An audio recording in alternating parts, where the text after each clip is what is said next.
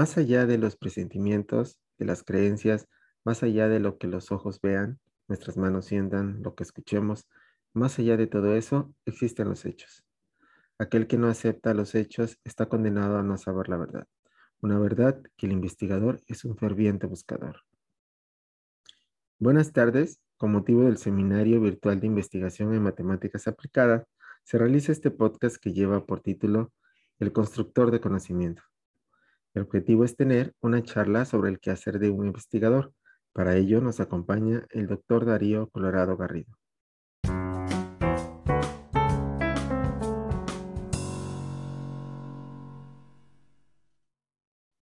El doctor Darío es ingeniero químico egresado de la Facultad de la Universidad Veracruzana, región Calapa. Tiene una maestría y un doctorado en Ingeniería y Ciencias Aplicadas de la Universidad Autónoma del Estado de Morelos. Realizó una estancia en el Politécnico de Milano, en Milán, Italia, y tiene más de 10 años de experiencia. Su fuente de energía favorita es el café. Yo soy Carlos, ingeniero civil y físico, docente de la misma facultad y seré el moderador. No creer en nada ni en nadie, cuestionándolo todo, pero siempre estar abierto a las posibilidades, observando con detenimiento, porque las buenas ideas provienen de la curiosidad. Ese es el camino del investigador. Bien, este doctor, ¿qué hace, qué hace un investigador? Este, aparte de sembrar las bases para sacarnos del planeta, de propiciarnos una mejor calidad de vida, de abrirnos los ojos, eh, ¿a qué se dedica un investigador? Yo creo que hacemos diferentes funciones. La principal es solucionar un problema. Detectamos un problema que puede estar en un ambiente inmerso en nuestra disciplina u otra disciplina y tratamos de proponer una solución a ese problema. Yo creo que ese es lo principal que hacemos dar una alternativa y una solución a algo que detectamos. En nuestras funciones también hacemos otras cosas. Eh, creo que la más eh, también relacionada al proceso de investigación es la docencia, porque también formamos recursos humanos y tratamos de transmitir la inquietud por solucionar problemas. Creo que es al fin y al cabo las dos funciones principales que hace un investigador. También podemos dar una especie de asesoría desde diferentes niveles. Nivel académico en donde un estudiante puede encontrar algún problema y pida nuestra asesoría o nuestra opinión y tratar de formar un criterio acerca del estudiante. Pero también existen asesorías desde el punto de vista especializadas, ¿no? En donde, por ejemplo, pueden existir empresas, gobierno, o algún otro tipo de sector que solicite una opinión o una evaluación o una solución a un problema.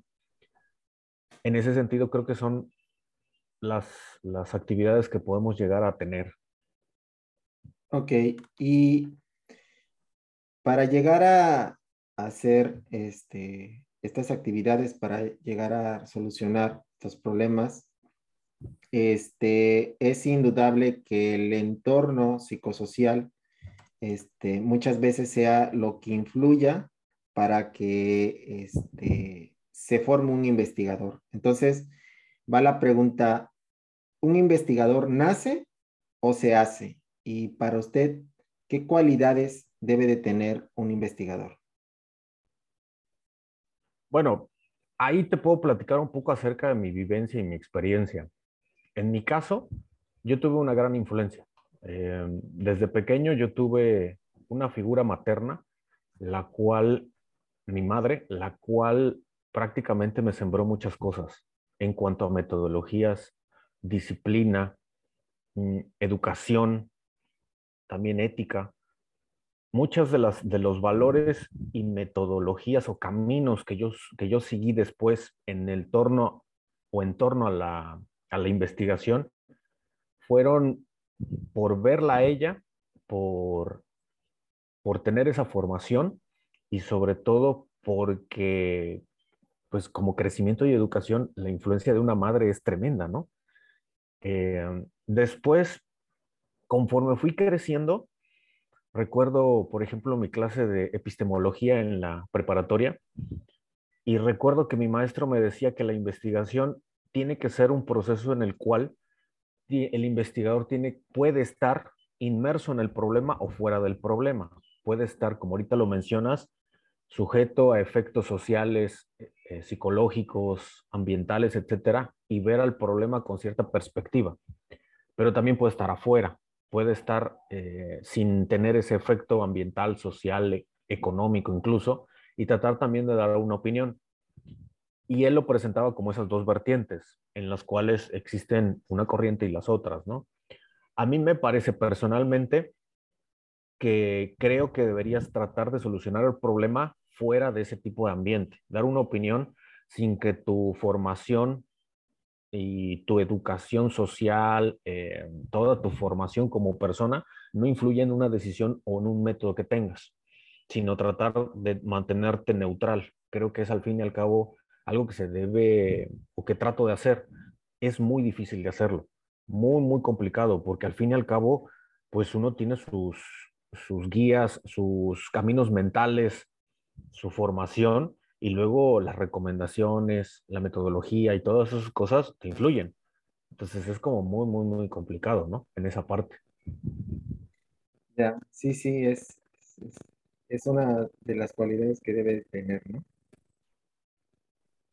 Sí, en cualidades. Mm, fíjate que yo he tratado, este, o te hablo desde la parte personal, cuando yo entré a una maestría, sinceramente eh, entré por el desarrollo profesional, ¿no? Porque generalmente cuando te dicen eh, tienes que crecer o tienes que formarte y desarrollarte profesionalmente, como que en muchos de los casos está asociado con un posgrado o con continuar con tu educación, ¿no?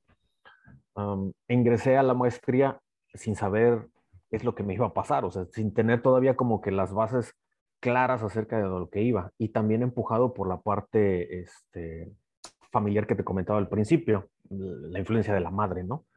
Entonces, al fin y al cabo, ya a la mitad de la maestría me di cuenta de que puedes desarrollar ciertas actitudes o aptitudes que te ayudan en ese proceso. yo creo que esa parte, yo creo que lo más importante es la disciplina en cuanto a tu, a tu trabajo de estudio, o sea, el tener al fin y al cabo horarios establecidos para, para estudiar, eh, tener una metodología de trabajo, identificar problemas.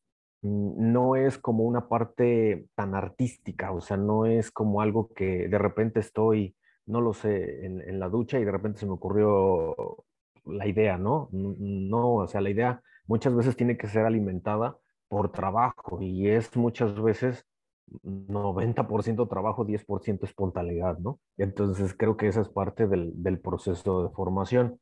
Creo que la disciplina sí es como que muy, muy importante. Y también la apertura en tu mente. O sea, tienes que estar abierto a todo lo que se te presenta, opiniones, críticas, puntos de vista, porque muchas veces nos cerramos a que el camino que yo sé es el único y no es cierto. O sea, hay que estudiar todos los demás aspectos hay que escuchar a las demás personas, hay que tener la mente abierta sobre todo, para que puedas tú en un momento formar un criterio. Creo que es también como que las cosas importantes en ese sentido. Ya, sí, sí. Y ahora, el investigador ya tiene esta línea, quiere desarrollar, este, solucionar problemas, este, cumple con algunas o todas estas cualidades y ya no es como antes que la lógica pura era suficiente. Requieren de laboratorios, requieren de herramientas. ¿O qué son estas herramientas que utiliza el investigador y de dónde consigue el dinero para comprarlas o cómo es que las consigue? Fíjate que en mi formación yo tuve un maestro de estadística en el doctorado, el cual en algunas de sus primeras clases me mencionaba que, que él por formación trataba de crear una línea de investigación prácticamente cercana a cero pesos. Y, yo me sorprendí así tremendamente, este, como, a ver otra vez, sí, hay que crear una línea de investigación cercana a cero pesos. Y le digo, pero pues generalmente siempre necesitas recursos y siempre necesitas dinero, ¿no? Y él me mencionaba que por su formación y por cómo fue creciendo y desarrollándose, era como que una de las opciones que se podían llevar a cabo, cada quien escoge su camino, ¿no? Después tuve otro maestro de ciclos termodinámicos, me dio ciclos termodinámicos, eh, y me mencionaba lo mismo, que él ya vivía una etapa en donde tenía que desarrollar investigación, pero que los recursos estaban muy escasos. Y te estoy hablando ya hace más de 10 años, o sea, siempre han estado escasos los recursos. Y entonces él veía que tenía que formar recursos humanos que lograran obtener productos de investigación de buena calidad, con buenos resultados, pero casi cercanos a cero pesos. Entonces esas dos influencias para mí fueron así como que determinantes, ¿no? Cuando yo egreso del doctorado, pues te dicen esa pregunta, crea una línea de investigación. Y es bien difícil, muy, muy complicado, porque tienes influencia de muchas cosas. En el instituto donde trabajas o donde estudiaste, pues ves equipos, ves laboratorios, ves reactivos, ves mucha gente alrededor de ello, ves mucho estrés por, por, conseguir los recursos, por justificar los recursos, por tener una visión y una estructura, ¿no? Y entonces ahí empiezo a tomar como pequeñas decisiones, como decir, bueno, voy a tratar de hacer lo que me formaron en tratar de acercarme a esos cero pesos. No lo he logrado, o sea, no, no he tenido un, un producto de investigación prácticamente cercano a pesos, a cero pesos, porque utilizo la computadora, porque utilizo una hoja, porque agarro el lapicero porque hago cuentas y utilizo la calculadora. Y todo esto que te estoy diciendo involucra recursos. Sí. No, no he tenido todavía un, un producto que tú digas me costó cero pesos, ¿no? No, pero me ha acercado, espero que sí, ¿no? Entonces, yo he tratado como que tener esa filosofía en mi línea de investigación y trato de que mis estudiantes traten de hacer lo mismo, que con lo disponible ellos puedan crear el ingenio. O sea, que su ingenio y su crítica sea constructiva, que puedan tener una opinión y que puedan plasmar claramente sus ideas. Eso es mi finalidad. Trato de transmitir eso. No sé si lo logre, no sé si mis estudiantes lo estén haciendo, no sé si yo me estoy este, desarrollando bajo esa filosofía, pero trato de hacerlo así. Después, ya inmerso en, en las labores, por cuestiones laborales y por trabajo, me ha tocado ser responsable de recursos económicos. Y es bien complicado, bien, bien complicado.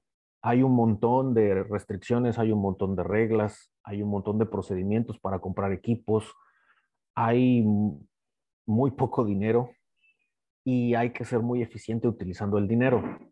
Entonces me ha tocado también estar inmerso en esa parte y sí es muy complicada, pero también entiendo que se necesitan esos laboratorios y que además se necesita generar investigación que sea aplicada, que, dé una solución a un problema y en muchos de los casos se necesita entrenar al recurso humano para que tenga esas habilidades y eso se logra en un laboratorio.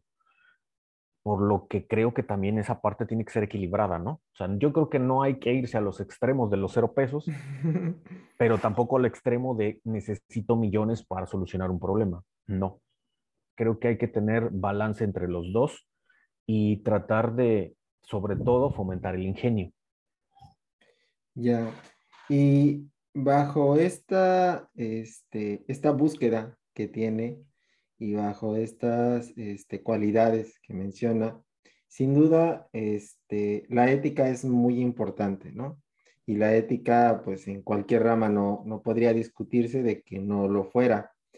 Pero nos podría platicar, doctor, ¿Cómo se refleja esta ética o este, qué tan importante es para un investigador? ¿Cómo, cómo la aplica? Este, porque está en todas las ramas, pero el investigador, ¿cómo aplica la ética? Bueno, a nivel de investigación es tan importante como que existen comités de éticas en los grandes grupos de investigación. Hay gente que su tiempo lo dedica a que lo que se está haciendo, publicando y desarrollando tenga ética y tenga coherencia.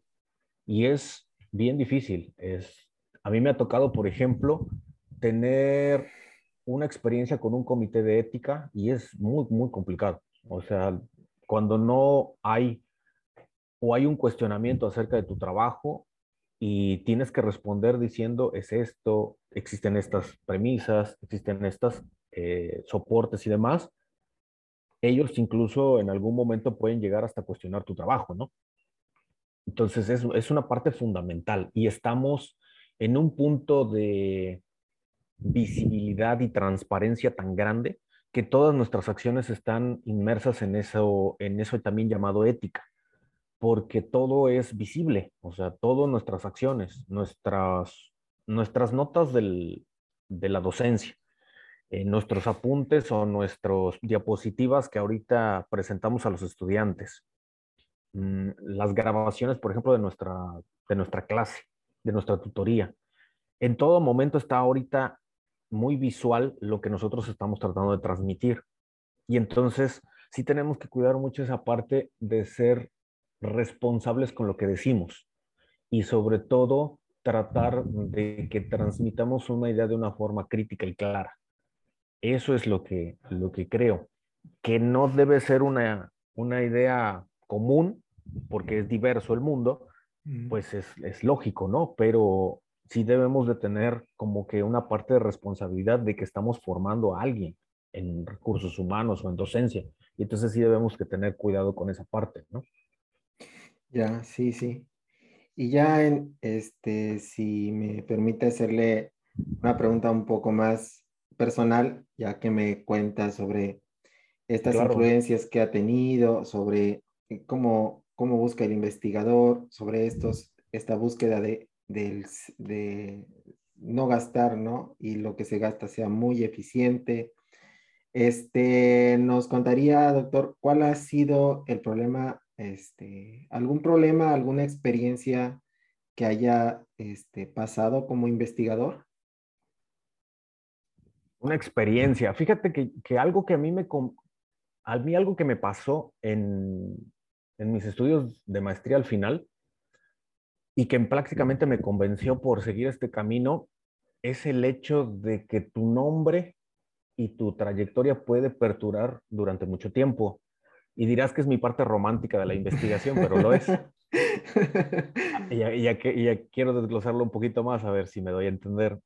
Cuando yo estaba en el, en el segundo año de la maestría, a mí me fascinaba el hecho de decir que podía leer trabajos de franceses, chinos, Em, japoneses, de un montón de personas del mundo, estadounidenses, etcétera, ¿no? Y que muchas veces en sus agradecimientos mencionan en dónde estuvieron. Entonces, por ejemplo, de repente veías nombres chinos o japoneses agradeciendo a institutos de Estados Unidos y después que se trasladaban a Europa. Entonces, a mí ese, ese imaginar esa parte se me hacía increíble y que además yo como persona estaba leyendo o como estudiante estaba leyendo ese trabajo de hace ocho años y que a mí me iba a servir en mi trabajo. Entonces esa parte romántica a mí me, me fascinó. Y, y es algo que en algún momento me gusta, porque el hecho de que alguien, por ejemplo, cite tu trabajo es, desde mi punto de vista, algo muy, muy satisfactorio, porque me está demostrando que lo que yo estoy escribiendo, alguien posiblemente después de, en otra parte del mundo, en otro país y a kilómetros de distancia, le está sirviendo para terminar su, su maestría, para terminar su, su, postdoc, para solucionar un problema. Eh, desafortunadamente hasta ahorita no me ha citado una patente, ¿no? Pero sería así, yo creo que lo que, lo que me faltaría, ¿no? Que en verdad fuera ya algo así súper aterrizable y si fuera como que algo, o en políticas públicas, que sería así de wow, ¿no? Y eso es la parte, ¿cómo decirte?, romántica que a mí me gustó más de la investigación. La cumplí porque, pues, me gusta viajar y la investigación es como una, uno de los, de las partes que nos, que nos, que nos lleva a viajar y a conocer otras personas y ver conferencias en otros lados del mundo. Esa parte también yo ya la cumplí y me siento muy, muy satisfecho por eso, porque en muchos de mis trabajos están, por ejemplo, que estuve en otro lado, que conviví con otras personas, que aprendí de otras personas de diferentes nacionalidades, que hablé un idioma diferente, que pude solucionar un problema en otro lado. o que simplemente me pude comunicar con alguien por correo electrónico, que me pude, me pude poner a trabajar con él y que logramos algo. Y en nuestros nombres, en el producto, está una versatilidad tremenda, ¿no? Sí, Esa, esa parte a mí me gusta mucho, o sea, que, que de repente haya una, una convivencia con mis colegas mexicanos, eh, con, mis, con mis colegas europeos, hindús, sudamericanos, etcétera. Eso me gusta mucho. Es, es, es, ver la investigación desde una perspectiva que a mí personalmente me satisface mucho. Ya, sí, sí. Y bueno, este, como sabe, muchas de las personas que nos van a escuchar, si no es que un porcentaje bastante alto, pues son estudiantes de, de aquí, de la Facultad de Ingeniería. Entonces, em, ¿qué le diría a uno de estos estudiantes este, que desea ser investigador? ¿Qué le aconsejaría? Este, que quiere ser investigador. Pues fíjate que yo siempre trato de, ilustrar lo que a mí me pasó en el camino que seleccioné y siempre trato de recomendar que la pases bien, que seas feliz y que hagas lo que te gusta, porque lo vas a hacer mucho tiempo de tu vida. Eh, no necesariamente la investigación, ¿no? Yo en las decisiones que, que he tomado acerca de mi posgrado, de moverme de ciudad, de lo que ahorita te platicaba de ir a escuchar una conferencia a kilómetros de distancia de mi casa, de salir de la comodidad de mi hogar y tratar de, de conocer el mundo eh, en otras civilizaciones y en otros países, es algo que a mí me ha gustado muchísimo y que disfruto mucho. Mi profesión me gusta. Entonces creo que es algo que siempre recomiendo. Pásatela bien. Ah, yo en aquel momento ni pensaba si iba yo a tener trabajo, no pensaba si, si me iba a ganar bien. La gente dice, pues vas a ganar eh, moderadamente bien, o sea, un buen salario holgado, pero sinceramente no es algo que, que en aquellos momentos pensara. A mí lo que me gustaba en ese momento es que estaba yo desarrollándome profesionalmente y que estaba yo haciendo algo que me hacía feliz y que sobre todo eh, me divertía y que conocí mucha gente. Eso es algo que, que hasta la fecha agradezco, ¿no? Ahorita creo que es algo que, que puedo echar la, la, el pasado y es algo que me llena mucho de satisfacción, ¿no? Ya, sí. Ahora, una, por, por último, una de las preguntas curiosas, cuando un investigador está, ya sea en su laboratorio, está este, escribiendo un artículo, está teniendo, resolviendo un problema, que en el transcurso, ¿qué es lo que dice? ¿Maldice? ¿Escupe? ¿O simplemente cuando por fin llega al resultado, dicen el viejo, Eureka, llegué al resultado? ¿Cuál es el proceso este, personal cuando se, eh, se busca o se está solucionando un problema? Al principio no lo entiendes.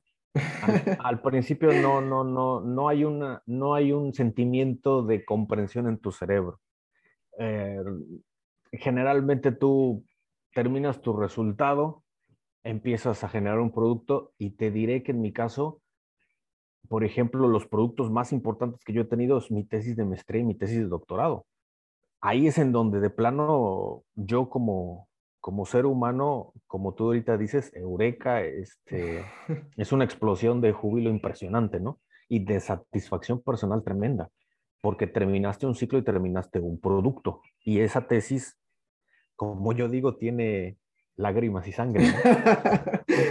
entonces, entonces vale un montón, ¿no? Para mí esos dos son así como que la explosión de júbilo más grande es cuando terminé mi tesis de maestría y cuando terminé mi tesis de doctorado.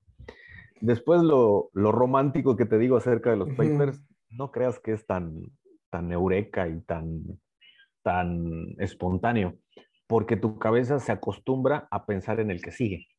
O sea, tu cabeza ya llega un momento en donde dice, ya solucioné esto y ya está ahí, ok, ¿qué sigue? Y pierdes como que un poco esa parte del festejo por cada uno de esos logros.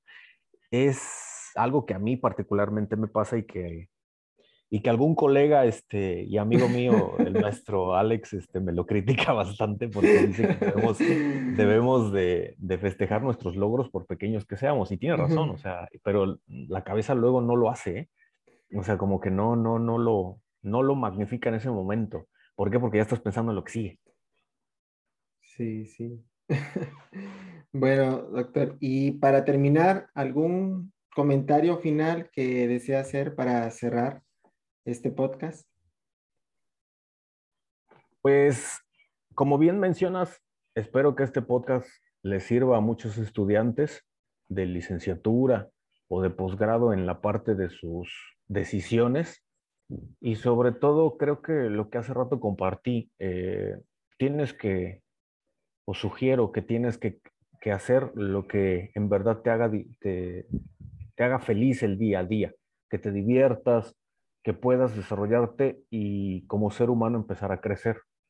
Creo que en uno de esos preceptos es una labor muy noble lo que nosotros hacemos, formar estudiantes, formar recursos humanos, tratar de dar pues, solución a problemas y es bastante divertido y eh, personalmente pues me agrada bastante, pero creo que al fin y al cabo los caminos son diversos y creo que también si deciden el camino profesional, el camino empresarial, el camino, no lo sé, de político incluso, no lo sé, que en realidad disfruten esa parte, ¿no? Y que sea lo que como ser humano estés creciendo. Al fin y al cabo, yo creo que el, lo que podemos crear en este mundo es ser seres humanos íntegros y buenos. Y si eso lo lograríamos, muchos de los problemas que existen en este mundo ni siquiera pasarían, ¿no? No sería necesario resolverlos, no existirían, ¿no? Exactamente. si aumentaran ese tipo de pues, ¿cómo hablabas hace rato de la ética? Si, si fuéramos un poquito más acercados a la ética, a la integridad, a la, a las buenas costumbres, al desarrollo profesional, habría muchas cosas que en este mundo no, no pasarían, ni necesidades de. Pero, pero pues eh, también es diverso el mundo, ¿no? claro que sí. Bueno, doctor, muchas gracias por todo. Gracias a ti, Carlos.